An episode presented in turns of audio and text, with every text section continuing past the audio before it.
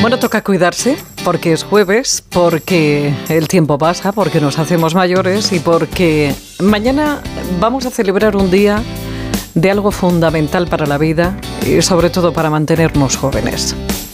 Mañana es el Día Mundial del Sueño.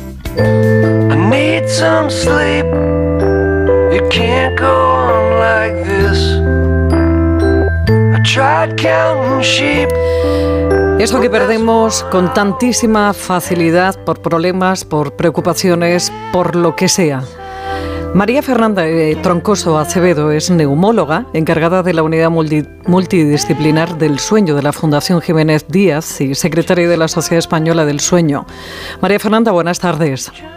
Hola, ¿qué tal? Buenas tardes. Bueno, en esta unidad multidisciplinar del sueño de la Fundación Jiménez Díaz, que yo creo que desde un primer momento siempre fue la más potente, ¿no? Y que desde un primer momento empezó a investigar todos esos trastornos del sueño.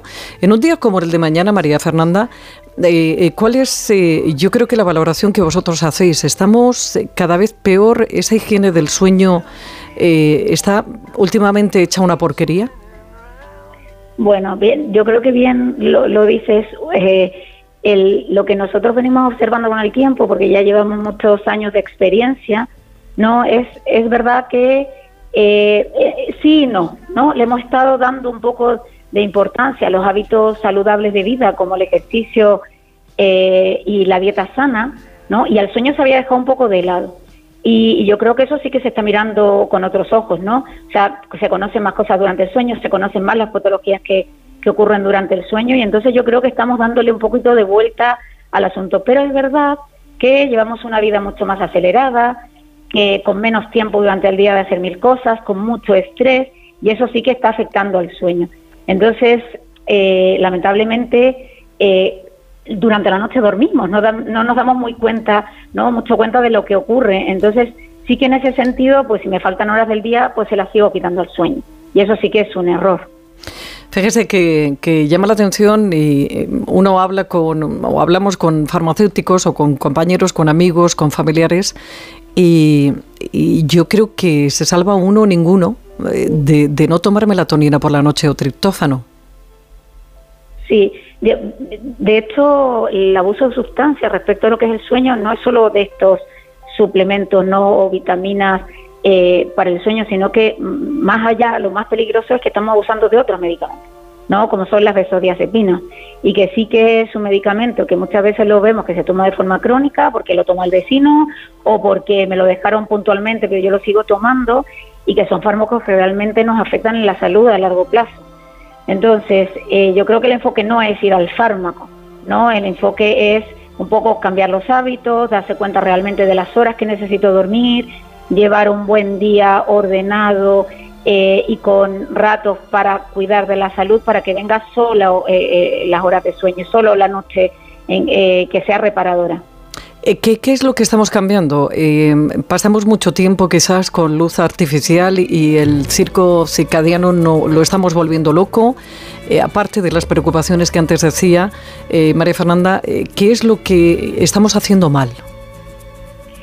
Sí, mira, la verdad es que yo creo que, que nos estamos transformando en seres sumamente sedentarios, ¿no? Y que vivimos en el interior, ¿no?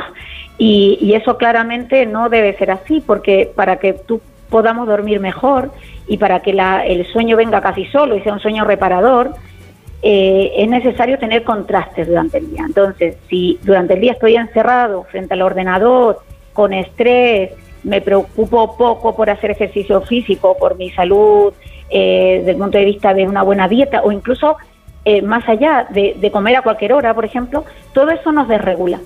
Entonces, eh, necesitamos hacer lo contrario. Eso no, no, tiene que ver, no es una cosa rígida.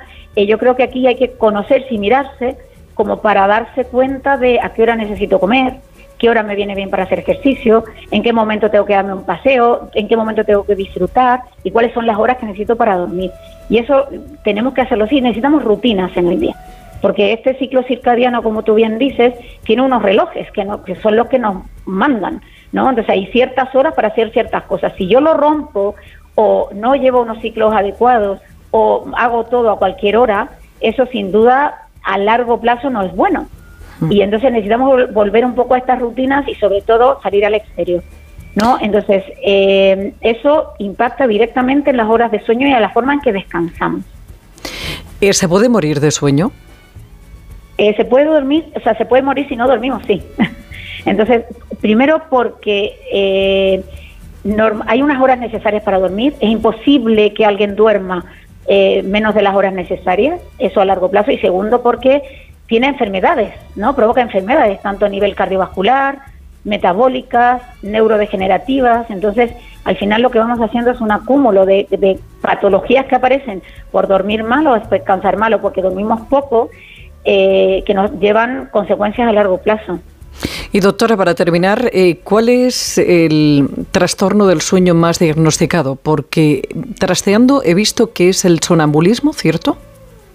Eh, no, no la verdad.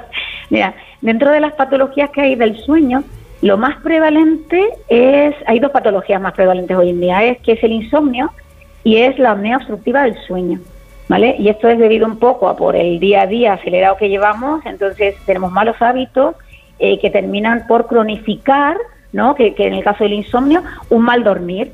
Y la apnea del sueño es porque la, la, población cada vez envejece más y, y está más obesa. ¿vale? Entonces esto nos lleva a que ronquemos y tengamos apneas mm. por la noche, que son las patologías que nosotros más diagnosticamos. Pero es verdad que también tenemos una patología que puede ser que no esté codificada dentro de nuestro diagnóstico así como tal, ¿no? Pero que es las horas insuficientes de sueño. Y, eso sí que, que es una cosa muy habitual en la consulta y que simplemente con conocerte y saber las horas que, uno necesita, pues estás mucho mejor al día siguiente, está durmiendo más. Sí. María Fernanda Troncoso Acevedo, neumóloga y encargada de la unidad multidisciplinar del sueño de la Fundación Jiménez Díaz y secretaria de la Sociedad Española del Sueño. Le agradezco mucho estos minutos, eh, María Fernanda. Nada, y nosotros lo agradecemos para que se difunda todo esto del sueño. Muchas gracias. Está mejor que nunca, ya nada le hace daño y miente cuando dice que tiene treinta y tantos.